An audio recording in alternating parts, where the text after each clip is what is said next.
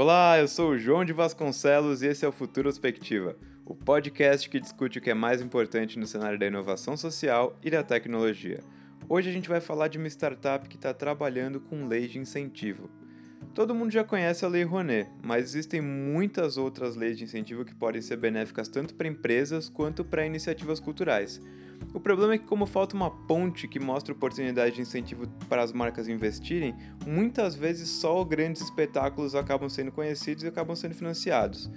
E é aí que entra a simbiose social. Eles estão criando uma plataforma e um serviço que deixa e traz muito mais resultados com mais impacto. Eu conversei com o time que está por trás disso e eles contaram um pouco de como funciona esse processo, sobre o esforço da reunião de dados e quais são os planos deles para o futuro. Vamos ouvir?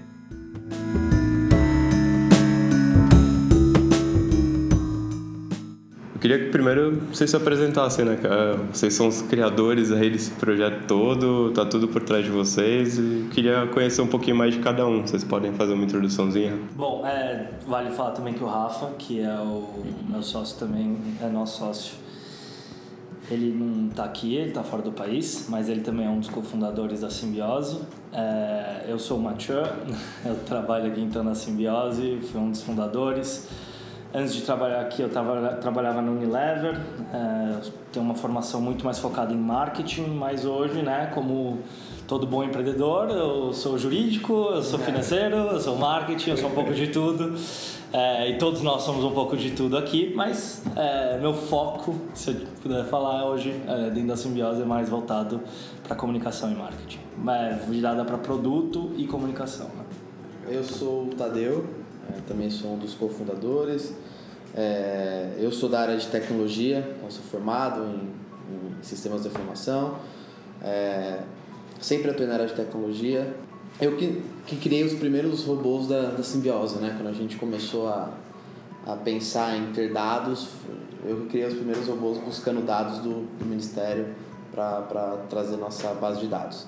Antes da simbiose eu atuei na IBM, depois eu gerenciei a área de inovação voltada para tecnologia em outras empresas, trabalhei um pouco na área de modelagem, um pouquinho de data science, então navego no mundo de tecnologia, dados, sempre nessa, nessa vertente aí. É, eu, vim, eu vim um pouquinho depois. Eu sou o Otávio, eu entrei na Simbiose no começo do ano passado, né, fevereiro, março, alguma coisa assim, trazendo uma ideia que eu tinha já havia um tempo de criar um índice de avaliação de impacto de cultura né, na, dentro da Lei Rouanet. E no fim esse índice avançou muito, se tornou algo que hoje é muito permeia muito o que a gente faz dentro da simbiose, avaliação de impacto social, claro, mas dentro do campo cultural. Isso tudo porque ao longo da minha graduação eu fiz economia, mas desviei totalmente de caminho e criei um, um centro de cultura dentro da universidade. Eu achava que isso era relevante para formar o pessoal. E durante a criação desse centro de cultura, entrei em contato com um professor que tinha muito esse viés de avaliação de indicadores e esse cara despertou muito esse ponto de trazer algo do gênero para esse setor. Como na época eu trabalhava com cultura e trabalhava também com leis de incentivo, é, a gente via a possibilidade de fazer algo do gênero dentro da Lei Rouanet, que não aconteceu porque não tinha dado no momento, e que três, quatro anos depois, entrando na simbiose, vindo a conhecer a simbiose por meio dele e entrando na simbiose, eu tive a possibilidade de me aproximar e agora efetivamente a gente está fazendo índice. Eu que estou encabeçando, coordenando e eu fico responsável por isso aqui dentro, na área de pesquisa, área institucional. É isso que eu faço na Simbiose. Bom, legal, temos visões bem diferentes aí, um background aí que é bem amplo. E normalmente é isso que também traz alguma, algum tipo de inovação, né? Você ter pessoas com visões diferentes que atuam juntas, descobrem uma nova forma de fazer uma coisa inovadora aí. E de onde que veio essa primeira ideia de fazer simbiose social? Qual foi a dor que vocês viram aí que precisava resolver? Eu vou contar do começo, é, daí quando eu entro tá dando a história, acho legal até você complementar com a sua visão. Uh, mas, enfim, tudo começou lá atrás, quando eu e o meu sócio, Rafael, a gente trabalhava na, eu na Unilever e ele na Ambev. E lá a gente teve o nosso primeiro contato com leis de incentivo. É, então, um mecanismo, para quem não sabe, onde empresas podem é, direcionar parte do imposto delas diretamente para projetos sociais, aprovados pelo governo. É, e lá, naquelas empresas, quando a gente teve o nosso primeiro contato com esse tipo de mecanismo, a gente viu que era muito ineficiente a gestão disso. Né? Então, é, é, eram empresas que tinham verbas consideráveis para serem direcionadas para projetos sociais, mas na hora da seleção tudo era sempre muito corrido e você via que algumas recorrências. Né? Você via dentro do mercado, aí, falando do mercado em geral, você vê algumas recorrências de que os projetos que conseguem captar são ou projetos que têm é, alta visibilidade é, de marca e não alto impacto. Então, é, isso, enfim, é, pode ser visto como um, um pouco controverso, tendo em vista que é uma verba pública né, que a gente está falando. É, mas o problema não é nem só pelo retorno de imagem, mas a, por serem projetos muitas vezes, muitas vezes que não são democráticos. Uhum. Então é, a gente pode falar de musicais no shopping JK, 400 reais de ingresso. Esses projetos não, obviamente, não precisam de uma lei de incentivo, porque eles giram sozinhos, eles conseguem, eles não precisariam de uma lei de incentivo para sair do papel. Mas aqui pegando esse tipo de, de projeto como exemplo, o problema é por não ser tão democrático. A gente vê muita recorrência disso, né? E não só isso, mas a gente vê uma falta de gestão e de visibilidade dessa verba dentro das empresas. Então, é quando a gente ia fazer seleção dos projetos e procurar projeto, era ou projeto que batia na nossa porta pedindo captação, é, ou se não era um edital que a gente tinha pouca visibilidade dos projetos de fato que estavam lá disponíveis. Então a gente sentia essa dor e a gente Bom, quando a gente viu isso, a gente fez uma, uma pesquisa de mercado para entender se isso era recorrente no mercado ou se isso era algo que só a gente estava sentindo. E não demorou muito para a gente chegar em dois dados muito, muito alarmantes né, sobre o setor. A gente viu que 78% dos projetos não conseguem, que são aprovados não conseguem captar recursos. É, e quando a gente olhou isso, a gente ficou surpreso a gente se perguntou se era porque não tinha verba do outro lado. Será que, enfim, tem muito projeto sendo aprovado, é, só que a verba toda disponível está sendo atingida ou não? E quando a gente foi olhar, só 50% da verba era utilizada pelas empresas. Ou seja, tinha dinheiro parado e projetos que não saíam do papel. Então, esses números confirmaram o que a gente sentia, essa falta de visão, de visibilidade. É, a gente entendeu que isso acontecia por causa disso, por causa de um distanciamento muito grande que existe entre o mundo do projeto e entre o mundo da empresa, né? É, tem uma assimetria de informação muito grande entre esses dois mundos. É, eles não falam a mesma língua, a empresa não tem visibilidade, quando você coloca um na frente do outro, um está focado em impacto, o outro está focado em retorno sobre investimento. Então, é, tem essa assimetria que é muito clara dentro desse setor. Ao enxergar isso e entendendo que esse dado deveria ser público, eu e o Rafa lá atrás, a gente falou, beleza, vamos atrás desse dado então. Daí a gente começou a ligar para os ministérios. Não. E obviamente que não acontecia nada, né? Ninguém respondia, ninguém. Enfim, é, eram dois moleques pedindo dados, tinham outras prioridades. Então a gente falou, beleza, vamos usar as cartas que a gente tem. A gente, o, o, o Rafa é ex-aluno da, da GV e lá a gente fez, junto com a GV, uma clínica focada em lei de incentivo, onde a gente, entrou com lei de transparência contra os ministérios e algumas secretarias para ter acesso aos dados. Aí era a GV que estava pedindo, não eram mais dois moleques. E aí começou a virar um pouco mais de prioridade. Então a gente é, passou a ter um acesso bem, é, bem maior sobre os dados. Virou um caos para certos ministérios. Posso te falar que alguns ministérios mandaram é, CDs para gente. Então a gente teve que pegar o CD, baixar o dado. É, foi, foi algo maçante. A gente, bom, agora com mais relacionamento já está muito mais tranquilo. Mas a gente começou a baixar dado público e a gente consolidou desde 1992 todos os dados públicos sobre patrocinadores e projetos. O que, que isso quer dizer? De projeto a gente tem síntese, objetivo, justificativa, enfim, uma série de informações, o valor aprovado, planilhas orçamentárias, prestações de contas. Então, dado transparente de fato sobre os projetos, mas não só sobre os projetos, mas também sobre cada centavo que já foi utilizado em lei de incentivo.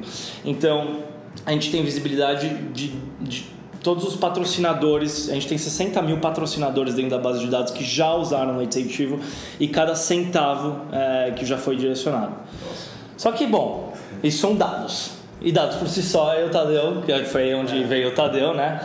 Que a gente começou a precisar automatizar tudo isso, foi onde ele entrou. É, e daí complementa aí um pouco de como é que foi tudo isso. Exato. E aí, é, Matias em formado em comunicação, Rafa em administração. Precisava alguém de tecnologia nesse, nessa brincadeira foi quando a gente, é, eles vieram atrás de mim e falaram, ó, também conhecia nada de lei de incentivo, nunca tive, eu nunca tinha tido contato com lei de incentivo, na verdade. É, e eles vieram atrás de mim e falaram, ó, a gente tem essa ideia, tem esse propósito, tem, tem esses números, é, vamos fazer alguma coisa com isso? E aí a gente fechou uma parceria, começamos a trabalhar em cima desses dados. Ficar trabalhando com dados em cima de lei de transparência funciona, mas o ministério ele te dá o dado do jeito que ele quiser, como o Matias falou por CD, por exemplo. Não é um papel escaneado. Exato, é o dado, tá lá, tem, exatamente. E a gente falou, meu, não dá pra gente trabalhar e contar tudo sendo dessa forma. Foi quando a gente construiu alguns robôs, né? Então, desenvolvi alguns robôs entrando no site dos ministérios e baixando os dados para nossa base de dados. Então a gente chama de web crawlers, né? Mas eles ficam lá varrendo os dados e atualizando a base. Dados novos esses já. Dados novos ou atualizados, né? Então algo que eu já tenho, mas mudou, a gente baixa e atualiza dentro da nossa base e mantém esse histórico. Né? Foi quando a gente nos permitiu o que o Matias falou, pegar os dados de 1992 até agora.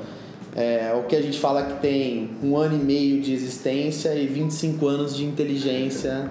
É, 92, só para entender, é, é, de quando começou? É a primeira lei, Lei Rouanet, e daí depois as outras vão surgindo nos outros anos, mas a primeira que surgiu foi Lei Rouanet em 92. Exato. E tá interessante essa história porque quando a gente começou, a primeira vez que, que, que a gente deu o start inicial no Se Robô, é, deixou ele rodando, sei lá, em meia hora caiu o site do Ministério do ar. É, eu liguei pra tia e falei, Matia, acessa o site do Ministério. Não, tá fora, é, foi a gente que deu. e eu na época, né, eu sou o é, compliance da empresa, né? Então eu já fiquei noiado, achando que o japonês da federal ia bater na porta. Foi DDoS. É, choque. Mas aí alguém viu e deu um restart lá e voltou e a gente foi menos agressivo nesses, na forma de baixar os dados. E aí a gente construiu a nossa, nossa base de dados de projetos e incentivos é, que, foram, que aconteceram nesse projeto. Além de todas as informações que a gente falou, é, indústria orçamentária, os incentivos, as empresas incentivaram, inclusive pessoas físicas que também incentivaram em projetos, a gente consegue saber quanto foi direcionado, para quem foi direcionado. É, e aí surgiu, veio a necessidade de a gente construir uma plataforma, né? É, para que a gente conseguisse ler esses dados e, e que fosse útil para alguém esses dados, né? Como é que eu, uma empresa quer, como é que a gente faz, diminui a simetria de informação? Como é que as empresas descobrem ou conhecem projetos aprovados de incentivo que seja bacana para ela, que faça sentido ou que nunca ele iria ser visualizado sem a plataforma. Então hoje a gente construiu o produto, o nosso produto de sistema de empresas, que as empresas conseguem consultar uma palavra-chave e conseguem achar um projeto aprovado de incentivo no Brasil inteiro. Então, um projeto, a gente fala no sul, na Bahia, em Camaçari, que talvez nunca seria localizado, hoje, ele aparece da mesma forma para as empresas. Né? Isso é até um dos cases que a gente tem. Então, na verdade, esse sistema ele virou, essa base de dados, né? Ela virou o coração da simbiose. Então a gente consolidou lá informações sobre 182 mil projetos sociais e mais 60 mil patrocinadores. E a partir disso que a gente criou esses três pilares, que é onde o Tadeu falou da, da parte de um dos públicos, que é um para empresa, um para projetos e outro para o mercado. E daí quando a gente fala de empresas, é exatamente isso. A gente fez uma plataforma que entregasse visibilidade, a visibilidade de fato é, do setor, para que a empresa conseguisse colocar uma estratégia nessa decisão, essa tomada de decisão, sem ter viés. Então a gente disponibilizou todos os projetos que estão lá dentro da base, os 182 mil projetos que estão na base, que estão buscando captação. Então os projetos que estão buscando captação, a gente apresenta lá e a empresa coloca a palavra-chave, enfim, busca por localização e tudo. E esse case que o Tadeu falou de Camaçari foi um case que aconteceu com os nossos clientes, que é a Monsanto que usou o sistema. A gente foi lá na semana retrasada e foi muito legal. Isso saiu deles, foi, foi muito interessante. Eles falaram que eles conseguiram triplicar o impacto deles graças à, à plataforma. Isso foi uma confirmação muito legal, porque a gente vê que a gente está de fato promovendo o desenvolvimento social que é enfim, é, é a, nossa, a nossa missão. A gente tem certeza que é, a gente entregando isso, a gente vai dar acesso à cultura, esporte, então entregando toda essa visibilidade. Enfim, isso saiu de um dos nossos clientes. Porque antes o que eles faziam é que eles usavam os contatos que eles tinham dentro de São Paulo para encontrar projetos sociais para atuar nas cidades focais deles. Então pegavam um projeto de São Paulo para atuar em Camaçari, porque não tinha visibilidade de Camaçari. E é isso que a gente entrega. A gente entrega a visibilidade de Camaçari. E é muito mais interessante você colocar o dinheiro direto na cidade do que colocar lá em São Paulo. Né? É isso que a gente, enfim, quer promover aqui. O desenvolvimento do proponente local. Né? Então, fazer com que projetos que não têm essa visibilidade normalmente consigam captar esse recurso. E esses projetos, eles são é, projetos é esses projetos sociais, por exemplo, são ONGs, eles são organizações civis, eles são é, empreendedores que estão voltados para o impacto social, é tudo isso. São todos esses, na verdade. Porque são projetos que foram aprovados no Exato. Ministério. Qualquer proponente, uma vez aprovado, um projeto aprovado no Ministério, ele está apto a captar através de lei de incentivo. E aí, se ele está apto a captar, ele está na nossa base, a empresa pode localizar ele e pode fazer o um aporte. Isso é tudo automatizado daquele sistema. Exato. Então hoje a gente já fez mais de 6 milhões de reais de, de investimento que passou pela plataforma. Né? É, e o mais interessante da plataforma é que além de entregar toda essa visibilidade aos projetos, ela entrega segurança às empresas que usam a plataforma. Como é que a gente faz isso? A gente criou uma auditoria junto com a plataforma. Então a empresa seleciona o projeto que ela quer, envia para a gente e a gente faz uma auditoria nesse projeto. Né? auditoria de execução, auditoria documental, toda a parte, todo o compliance que se precisa para fazer um, um, um, aporte seguro no projeto, a gente faz pela plataforma. Então a gente já fez mais de 70 auditorias de, em projetos sociais usando empresas que usaram a plataforma. Então, além de trazer a simetria ou visibilidade em todos os projetos, tem a segurança para investir no projeto. É o que entrega a nossa plataforma de empresas, né? O grande objetivo é entregar esse, essa eficiência dentro desse setor, né? Porque é, a gente acredita que muitas vezes empresas não entram por ser algo um pouco burocrático ou ter medo de riscos que podem estar atrelados ao investimento. A gente quer mostrar que o risco ele é muito baixo se tudo for feito da forma correta, entendeu? Então esse é muito o nosso discurso. Por isso que a gente faz essa auditoria. A gente pede sete dias úteis para fazer uma auditoria, que a gente já entrega tudo mastigado para a empresa passar pelo compliance em muito pouco tempo, que a gente já vai ter baixado todos os documentos, todos os pareceres, é, tudo que a empresa normalmente já pede, a gente já tem tudo lá do projeto é, e a gente já consegue acelerar muito mais esse processo que normalmente ele é é, bastante maçante, né? E ainda mais, enfim, quando você fala com a empresa e ela vê uma barreira que, putz, vai criar-se um gargalo dentro da minha área de compliance, vai, né? já afasta. Aqui o que, que a gente quer mostrar para eles que não, não precisa criar nenhum gargalo, tudo pode ser muito fácil, rápido e eficiente. É, é muito do nosso discurso quando a gente fala da, da plataforma. É que a empresa já perde bastante tempo para arrumar pagamento de imposto, essas coisas. Vocês oferecem uma solução que é mais fácil, é. mais mastigadinha para eles já é, botarem a é grana e quando você pensa, já é, algo, já é algo que eles vão ter que fazer, né? Na declaração e tudo. Então, o que a gente está falando aqui é uma etapa onde eles podem direcionar 9%, até 9% do imposto de renda. E aí você pode entrar, dependendo do estado, para ICMS, ISS, IPTU. Então, são vários impostos que você pode abater e ter um retorno de impacto e de imagem também atrelado a isso. É, que é, enfim, é algo bastante interessante para as empresas também, né? Então, mais do porte da Monsanto, como você falou, exato. da Ambev, da... São, é, são valores... É, são valores bem altos. Bem né? altos, bem altos. Então, é, é valor que pode ser direcionado totalmente para impacto social diretamente, né? Não, eu queria entender, assim, é, vocês conseguem fazer essa ponte... Estão com a base de dados toda automatizada que alguém vai lá e se cadastra nessas agências de fomento e aparece já para vocês, né? E aí vocês fazem essa ponte como exatamente? Qual que é o é só a plataforma mesmo que vocês criam e onde que vocês criaram, conseguiram arranjar algum negócio sustentável para vocês aqui dentro? Como é que vocês recebem com isso? Como é que vocês são financiados para manter isso rodando? Então, na verdade, é, o, essa conexão que a gente faz é tudo via plataforma. Tá? Então, uma vez que o projeto foi selecionado é, pela plataforma e é dado público, aí a gente entra em contato com o projeto é, e a gente fala para eles cadastrar na plataforma e tudo e tal. A gente faz todo o processo de auditoria desse projeto e aí sim coloca os dois, é, os dois em contato, tanto a empresa quanto o projeto. A gente tem é, o nosso modelo de receita, ele gira em torno de um FII anual que a gente cobra da empresa para ter acesso à plataforma e à inteligência e ao atendimento e tudo isso que a gente oferece. Só que também todo projeto aprovado no incentivo ao esporte, Rouanet e as de saúde, eles têm também uma rubrica de captação de recursos. Então, a pessoa que faz a junção da, do patrocinador com o projeto, ele também pode ser remunerado por isso. É óbvio que a gente, enfim, é, tivemos casos de empresas que já investiam há 10 anos no mesmo projeto, passaram a usar a plataforma e daí usaram a nossa plataforma para mapear esse mesmo projeto.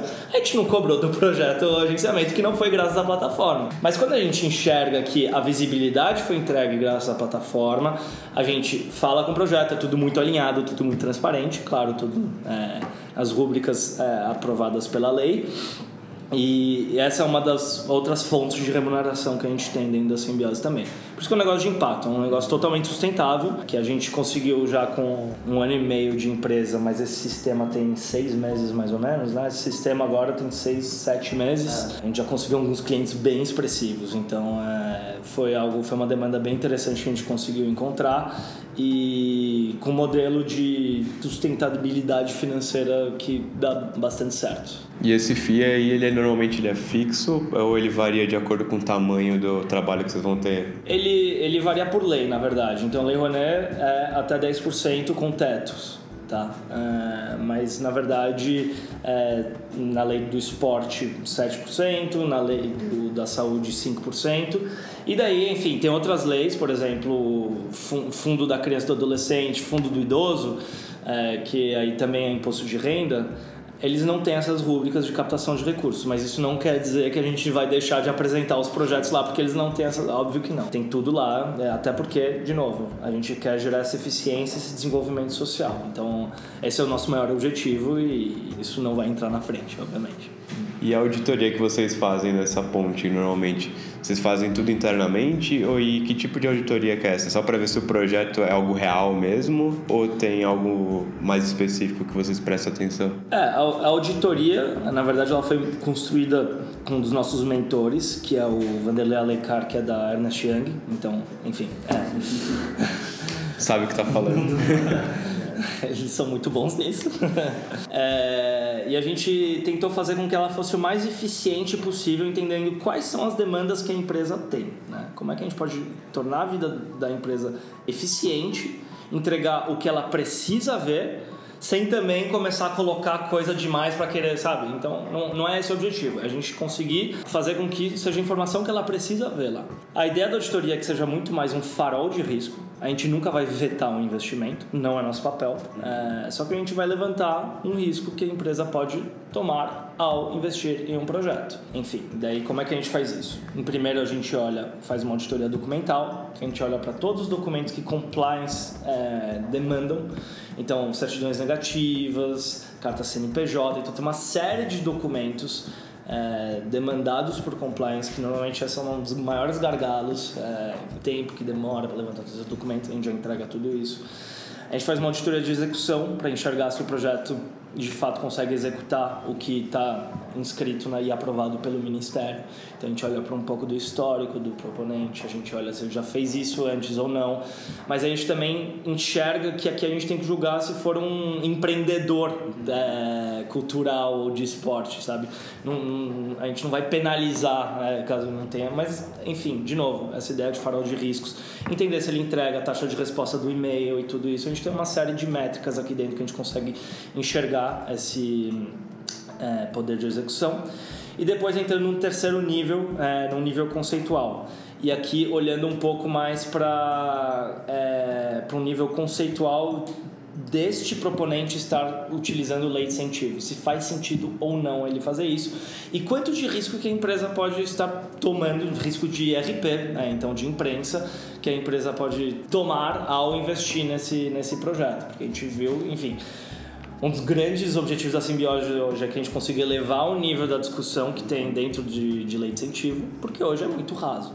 Se você olhar, colocar lei de incentivo hoje ou lei Rouanet, é, em qualquer, enfim, no Google, Você vai ler lá é, os 10 projetos mais absurdos a terem captado Lei Rouanet, você vai ver lá, enfim, um dos escândalos do show da Cláudia Leite, CPI da Rouanet. CPI e tudo, e daí se esquece dos outros 180 mil projetos incríveis que podem ter lá também, entendeu?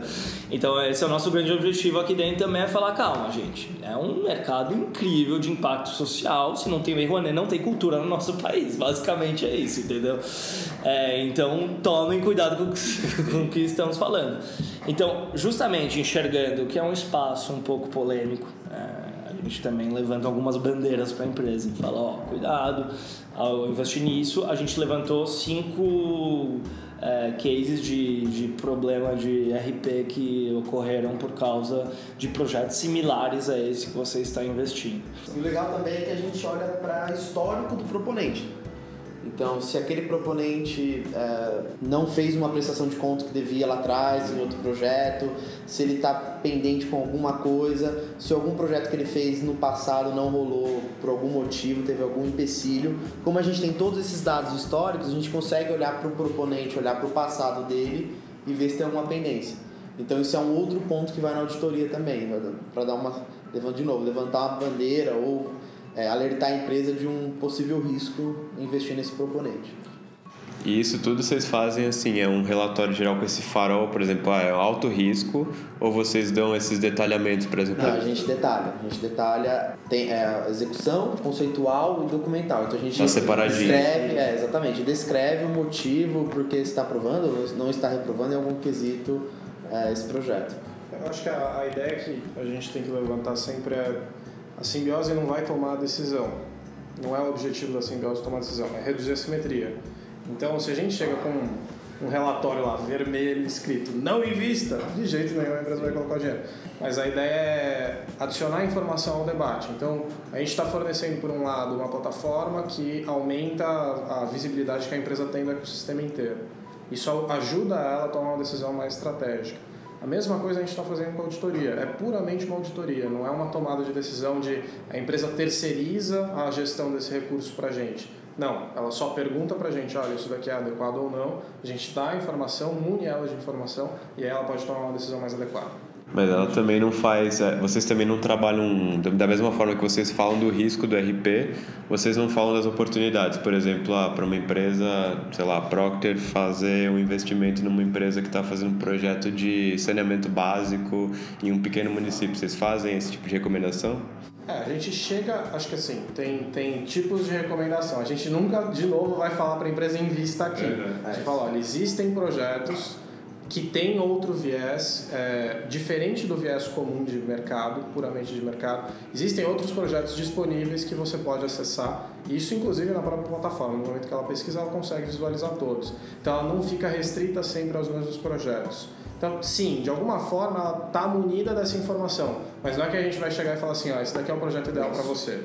Não, é me brifa, fala qual é o seu problema, o que, que você está precisando. Ela vai trazer o briefing, no limite ela vai pesquisar no sistema, tem algumas que querem pesquisar no sistema, outras que não querem, elas querem ter a informação ali, quais são os projetos possíveis, e aí a gente tem que fazer a pesquisa. Normalmente a gente não faz, a gente nem gosta de fazer isso. É, é, a gente prefere não fazer, prefere dar o sistema para a empresa decidir. E, mas no final das contas, ela chega e fala: olha, esse daqui, essa sou eu, essa é a minha missão, esses são os meus valores, é isso que eu estou buscando, esse é o tipo de projeto que eu gosto. O que, que eu posso encontrar? Aí a gente pode oferecer sugestões meramente baseadas no que ela perguntou. Tentando é, isso, esse ponto que o Otávio levantou, foi um dos problemas que a gente identificou no ano passado, quando a gente estava com o sistema, que muitas das empresas eram novas ao mecanismo de lei de incentivo, ainda não sabiam direito o que buscar e como buscar. E um jeito que a gente encontrou de reduzir isso é começando a automatizar isso. Então, quando ela tem um cadastro, ela fala que tipo de projeto que ela, é, qual, quais são os objetivos ODS da empresa, quais são os objetivos que ela que ela enxerga dentro da área dela, qual é a verba que ela tem, tudo isso, algumas informações básicas e a partir disso, agora tudo automatizado, gente consegue começar a propor projetos que já estejam aprovados, buscando captação que estejam próximo disso. Enfim, quando eu estava falando da auditoria, eu falei muito do que a gente levanta a bandeira, mas obviamente que a gente olha para o lado positivo. E a gente prefere muito mais valorizar o lado positivo, né?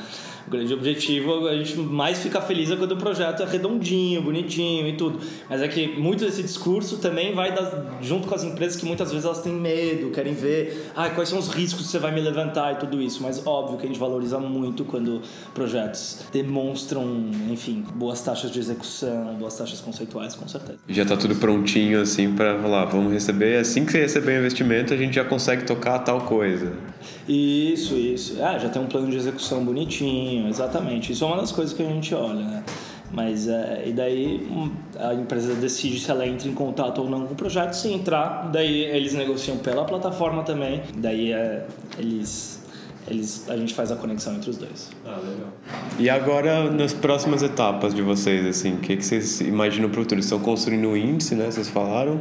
É, mas o que, que vocês querem fazer com ele? O que, que vocês esperam da simbiose daqui para frente agora? Talvez seja legal falar dos dois outros também, antes de falar do futuro, falar da empresa como um todo. É, acho que só porque são três pilares, né? Da empresa, dos projetos e também do mercado. Legal. E é, o índice é muito a visão do futuro mesmo. Eu acho legal daí trazer depois o índice como a visão do futuro.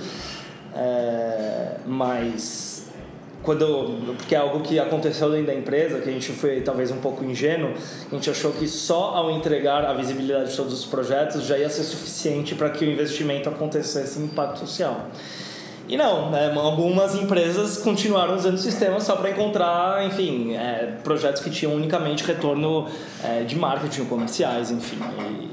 E, e, a gente enxergou isso como é, uma oportunidade para a gente ainda focar mais em impacto. Olhando para isso, a gente foi, a gente entendeu que não dava para trabalhar nesse setor sem trabalhar com os projetos sociais também. Uhum. Então a gente lá atrás a gente fez uma aceleração com oito projetos sociais, é, uma aceleração que a gente envolveu Ernest Young, que a gente envolveu é, The Plot, enfim, que a gente fez uma todo todo um, um processo de aceleração é, para que os projetos se munissem de informações para conseguir se apresentar é, da mesma forma que um projeto comercial consegue se apresentar para uma empresa, sabe? Então a gente pegou alguns projetos focados em alto impacto e a gente fez uma imersão com eles. A gente entendeu é, quais eram as dores deles e tudo isso. E a gente entendeu que a nossa base de dados ela tinha muito mais valor do que a gente pensava para os projetos sociais também. A gente viu lá que aqueles 60 mil patrocinadores que a gente tinha dentro do, do da base de dados tinha um valor impressionante para eles. Então a gente criou um sistema onde os projetos colocam as palavras-chave que definem eles. Então a gente tem licença com doutores para falar o nome deles, então vou usar o, exemplo deles. O Doutores da Alegria coloca lá hospital, criança e palhaço como palavra-chave.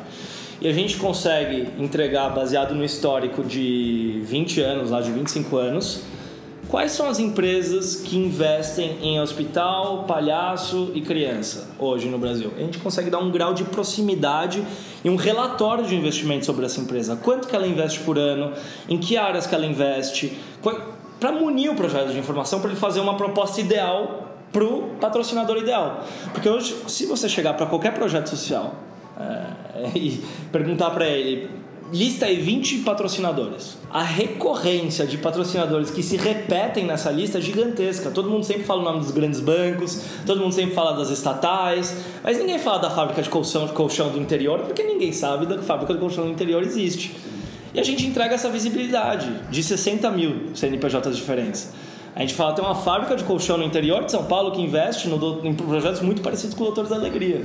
É um lugar muito legal para você buscar aqui e você tem um acesso muito mais direto com pessoas que vão tomar essa decisão. Ao invés de entrar num edital que vai demorar meses para você ser selecionado e tudo, toda aquela burocracia, pode ser algo muito mais rápido e dinâmico. A gente conseguiu alguns cases muito, muito legais. Teve, a gente tem um case de um projeto que, que conseguiu patrocinador graças ao sistema é, que fez o, um patrocínio da 3M e eles conseguiram um, fazer uma proposta extremamente alinhada. Eles não conseguiam captar antes porque eles pediam muito dinheiro. Eles teve uma vez que eles fizeram uma proposta extremamente alinhada e daí foi lá e conseguiram captar. Então é esse tipo de visibilidade e transparência e redução de assimetria que a gente enxerga é, que a gente consegue entregar muito bem nesse sistema também. As pessoas entenderem né, como é que funciona também, porque às vezes você vai às cegas tentando captar recursos para o seu projeto, você não tem ideia do que esperar. É isso. E não consegue, não sabe nem por quê, você não tem um feedback, né? Exatamente. A gente exatamente. está unindo os projetos do que dizem hoje que talvez é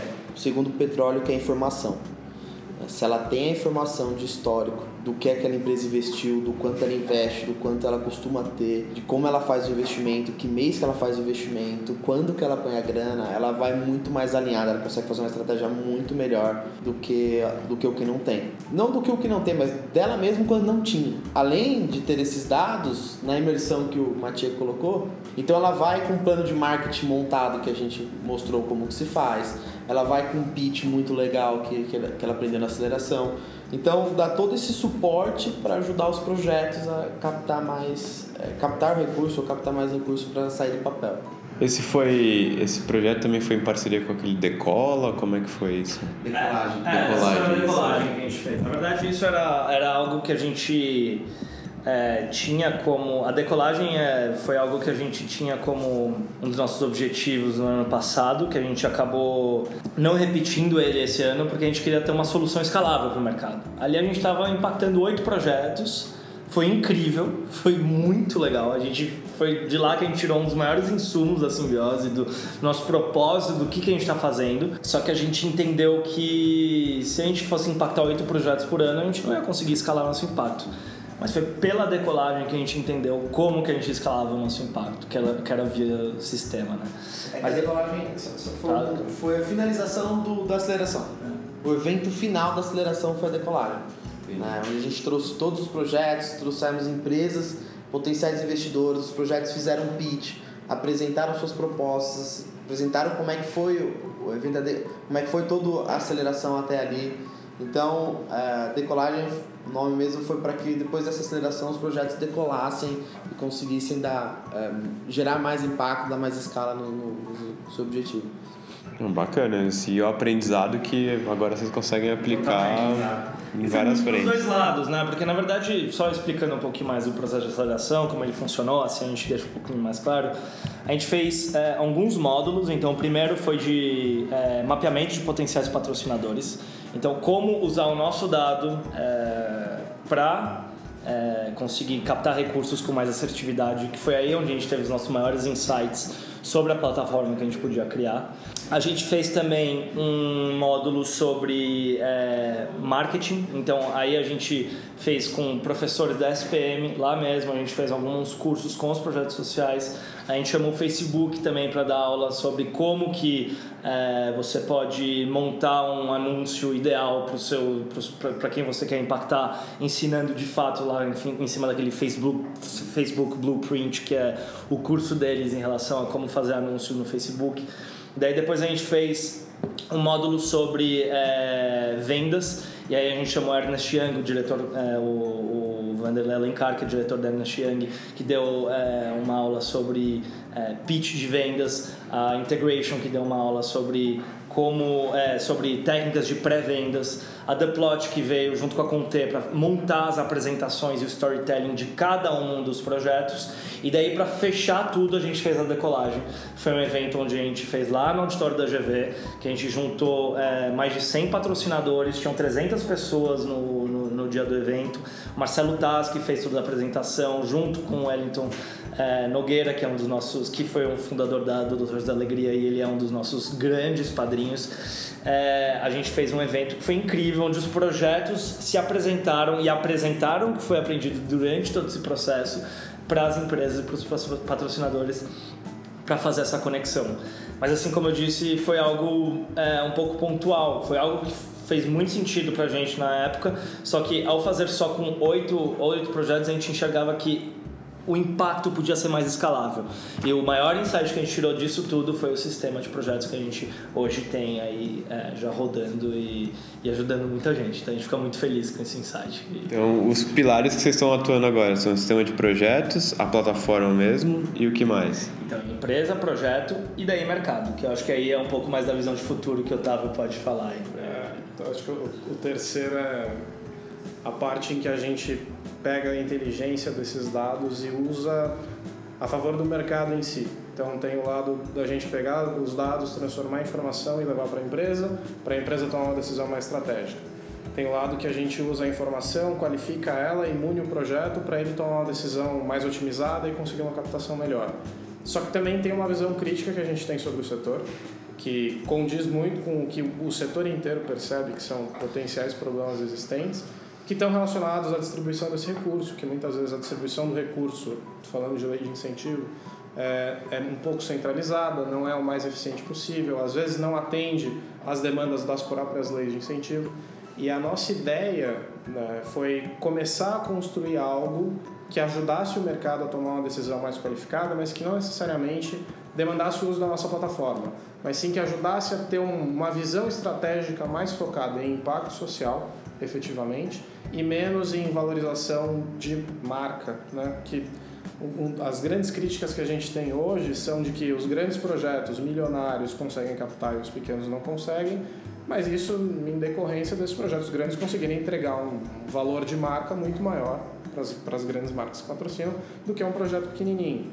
E não necessariamente essa tem que ser a ordem. Né? Pode, eventualmente, você pode valorizar o seu impacto social, fazer um investimento social e ter sua marca valorizada exatamente por ser reconhecido como alguém que impacta socialmente. Então, o, propósito do índice é contribuir hoje, né, o índice focado, o índice de investimento incentivado em cultura, o I3C, é, baseado na Lei Rouanet, é contribuir para que as decisões que as empresas tomam em relação à Lei Rouanet sejam mais focadas em gerar impacto do que meramente no aproveitamento é, da marca que pode ser gerado a partir disso. Para fazer isso, a gente teve que trabalhar um pouquinho primeiro em relacionamento. Então, o primeiro grande relacionamento que a gente teve que firmar foi com a GV. A GV sempre apadrinhou a simbiose, né? o Rafael é da, da, da GV, se formou na, GV, eu vim da GV também. E a gente sempre teve muito relacionamento lá dentro e principalmente com centros de pesquisa. E no final das contas, dentro desse relacionamento, a gente chegou e falou: olha, a gente tem esse montão de dados aqui, a gente queria ajudar esse mercado a ficar um pouco mais qualificado, tomar uma decisão melhor, como que a gente faz isso? E aí o pessoal lá do centro de pesquisa falaram: olha, vocês têm que mudar a ordem que o incentivo está acontecendo. Hoje a empresa toma a decisão porque ela é incentivada, porque ela tem um retorno de marca e isso é dinheiro para ela você tem que inserir nesse, nessa conta, nessa equação, o valor do impacto social, o fator social que está envolvido né, né, né, no momento do investimento. Cálculo de impacto mesmo, né? Exatamente. E que a empresa perceba que ela pode gerar valor tanto para os stakeholders dela quanto para ela mesma, para a marca dela, gerando impacto. E não que, ah, eu vou pegar isso daqui vou botar meu dinheiro num, num logo gigantesco na frente de não sei qual projeto que está acontecendo é gigantesco, que acontece 100 vezes e todo mundo vai ver, mas sim de um projeto pequeno, mas eu me sinto valorizado e sou valorizada no mercado por estar tá investindo melhor. E aí, dentro dessa. No, que pareceu fácil para os pesquisadores, para a gente foi um problema gigantesco, né? a gente falou, pô, a gente tem o dado, a gente não sabe como gerar esse incentivo diferente.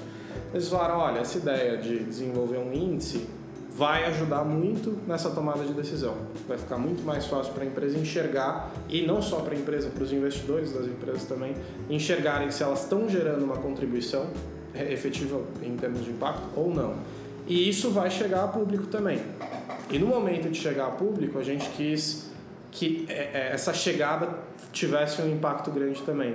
Então, para isso, a gente foi na nossa segunda via de relacionamento, foi um relacionamento com o valor econômico, que é quem vai publicar o índice.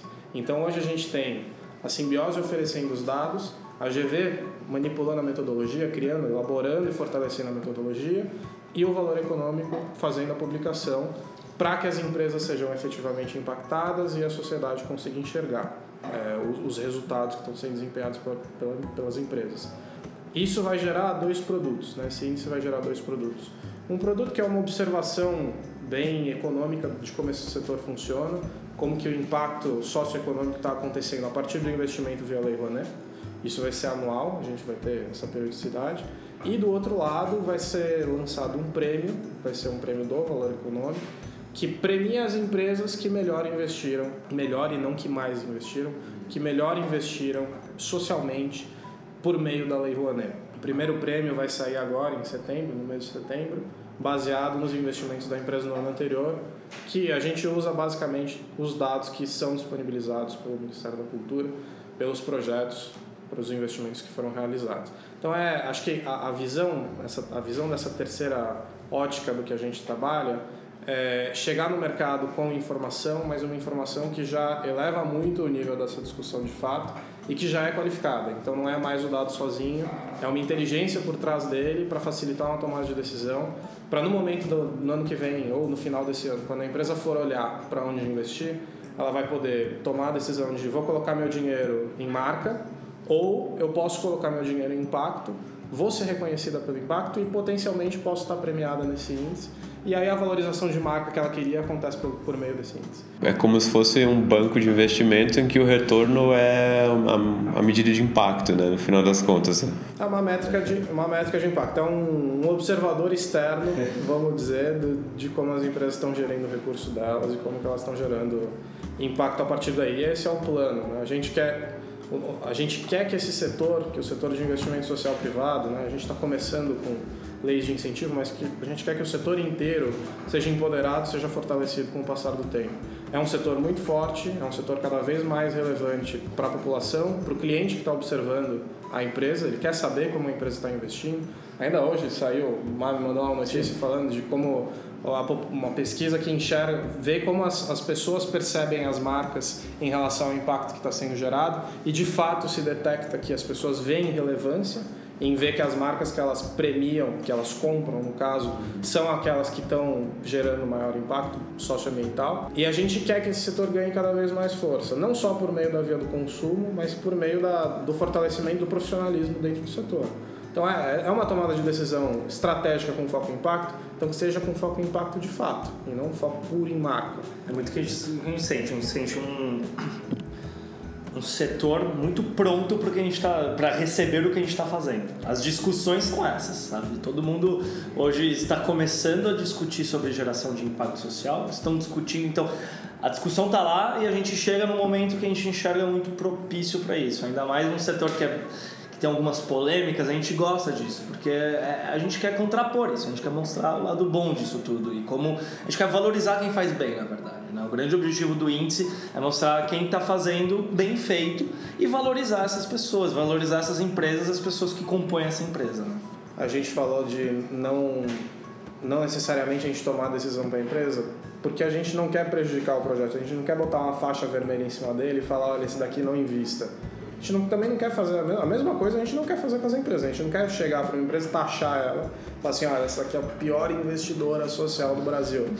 não, o plano não é esse. O plano é que ela consiga saber que ela potencialmente é a pior. A gente não vai colocar, não vai levar isso a público, mas ela sabe que ela investe mal. E ela vai enxergar um prêmio ali e vai falar, poxa, eu posso investir melhor e ter um ganho. E olhar para os competidores e ver que tem um monte de competidor que está fazendo o negócio direito. Né? Então, é, se, se o incentivo cultural ainda não acontece, ainda é muito efervescente, o setor é muito novo, ainda está começando a mudar, se ele ainda não é forte o suficiente, se o incentivo por meio de consumo do consumidor mudar a lógica de compra ainda não é 100% factível, porque muitas vezes você tem que comprar alguma coisa de uma marca que é ruim porque não tem outra opção, não tem uma alternativa. Comprar um guardanapo, cara, você precisa do guardanapo, você vai comprar o um guardanapo. Então, é, e, e se o setor público não muda, né, não, não, não faz essa mudança, e nem tem como fazer tão rápido. Né? Ele precisa estudar melhor para saber para onde caminhar, ele precisa entender melhor qual é a, a, o futuro, a visão de futuro que ele quer, para não sair fazendo um monte de besteira no caminho. Como essas vias não potencialmente são mais lentas, vão acontecer, mas são mais lentas de acontecer, então a gente está tentando trazer uma via do próprio mercado que gere esse incentivo e acelere essa, esse processo de mudança de ótica, mudança de lógica. Não, e, e vale até adicionar em cima do que o Otávio falou, que tudo que foi criado em relação a índice também, a gente bateu muito com o Ministério da Cultura, né? Então, é, é, o, última, o último objetivo que a gente quer é que eles que a gente seja visto como alguém querendo desafiar o Ministério. A última, não, a gente quer, a gente co-criou isso, sabe? A gente está fazendo isso juntos. E, de novo, porque um grande objetivo deles também, eles estão na agenda deles, eles querem começar a criar métricas, eles querem levar o nível, então, o nível da discussão. Então, a gente está muito alinhado em relação a tudo isso. E até para valorizar quem está fazendo um bom trabalho, é super válido falar aqui que o Ministério da Cultura sempre foi muito aberto com a gente em relação ao que a gente está fazendo. Os dados deles são os mais, aí o Tadeu pode até me complementar, são os melhores que tem hoje. Então a gente, a gente enxerga muito o Ministério em relação aos outros ministérios. O Ministério da Cultura é um benchmark, assim, realmente eles fazem muito bem feito. Então só para finalizar, é, agora a gente falando de inovação social, falando de empreendedorismo social e de impacto. É, para quem tá com uma ideia na cabeça e quer botar no papel que nem vocês pegaram e deram a cara a tapa para investir no negócio que não é aquela coisa daquele discurso empreendedor de ficar milionário e ter uma mansão com 10 piscinas, mas o, o, retorno ser muito mais o impacto social que está causando. É, o que é uma recomendação que vocês dariam para essas pessoas começarem? Cara, Cara, a minha recomendação é esquece a ideia do impacto, esquece a ideia da inovação e pensa na ideia de eu vou ser feliz fazendo isso. Acho que é, é o que todo mundo faz aqui dentro, cara. É, sim, o Tadeu acabou de sair da, do emprego dele, tinha um emprego fixo, um negócio sólido, largou, veio para cá, senta aqui e fica feliz com o que tá fazendo. Então, Matei e o Rafael todos os dias vem aqui, às vezes está angustiado, fica lá sofrendo, só que na virada da noite você tá feliz com o que você tá fazendo, cara. Eu faço, eu sou o cara que tem mais um discurso aqui dentro de, meu, esquece esse negócio de impacto, esquece. Impacto é premissa, impacto é premissa. Se a gente não fizer um negócio de impacto, é, daqui para frente, não vai ser negócio, não vai existir. Não tem como, tem que gerar impacto, isso é premissa. Então, abra um negócio, faça um negócio que você seja feliz fazendo e acabou.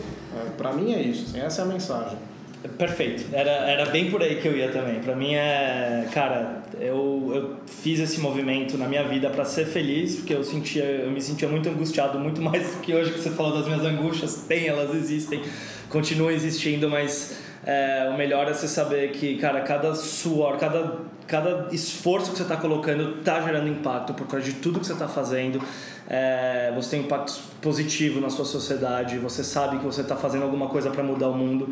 É, isso te dá muito brilho no olho, dá brilho no olho da equipe, brilho no olho de todo mundo e muita vontade de fazer o que você faz.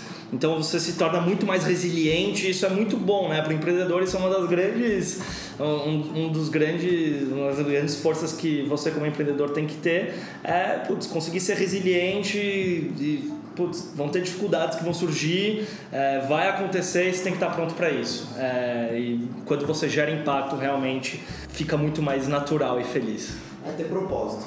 É, trabalhar por um propósito, levantar de manhã por um propósito e, e vir aqui por um propósito. Não dinheiro por dinheiro, é, não por nada, mas por um propósito maior. Acho que isso é.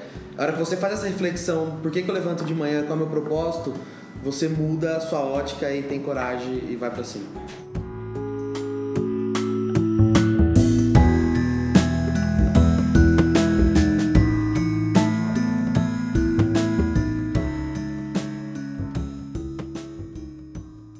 Nossa conversa fica por aqui. A página do Simbiose Social e algumas outras referências estão disponíveis na descrição do episódio. Se você quiser conhecer outras iniciativas que estão gerando impacto social, continue acompanhando nosso podcast. E se você também souber de alguém que está criando ou desenvolvendo alguma solução interessante para a sociedade e quer ouvir as ideias deles por aqui, manda sua sugestão para contato@futurospectiva.com. Obrigado e até a próxima.